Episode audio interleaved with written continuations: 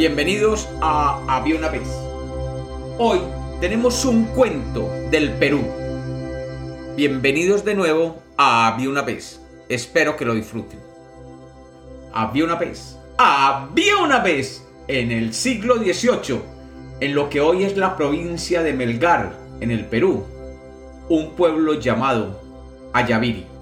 Este bello pueblo, enclavado en una planicie bordeada por algunas colinas, cuenta con una bella iglesia colonial construida a finales del siglo XVII, llamada la Catedral de San Francisco.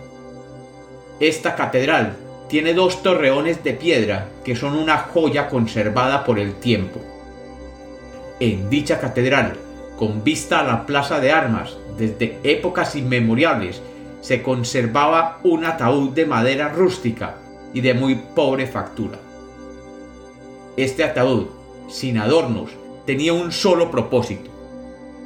Era mantenido allí, en el interior de la catedral, para servir de medio de transporte de aquellos que morían y que eran tan pobres que no podrían costearse un ataúd propio.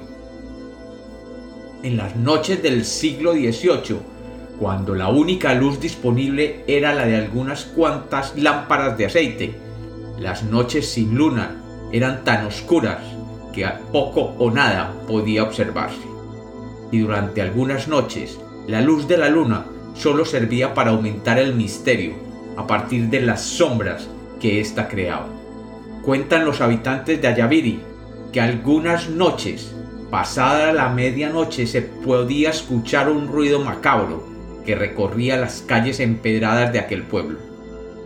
Por falta de luz y por el frío de la noche, los habitantes no se atrevían a salir a verificar qué era lo que sonaba así.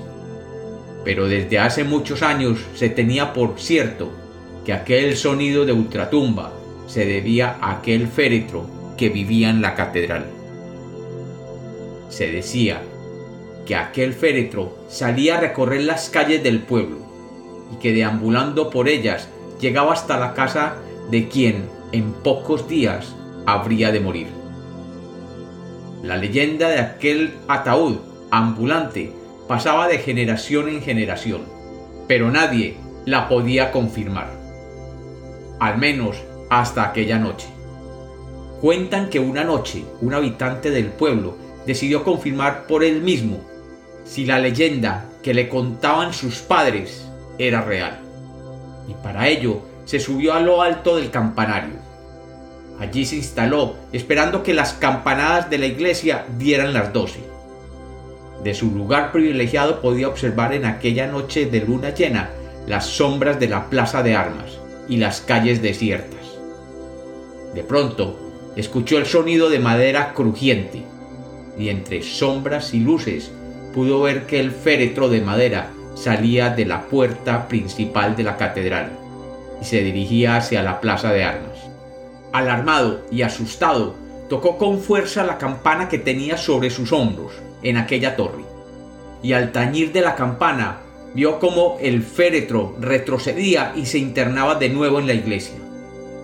Al rato, volvió a sentir el sonido de madera crujiente y vio de nuevo el féretro saliendo. De nuevo, tocó la campana y el féretro regresó por segunda vez, desandando el camino que había tomado anteriormente.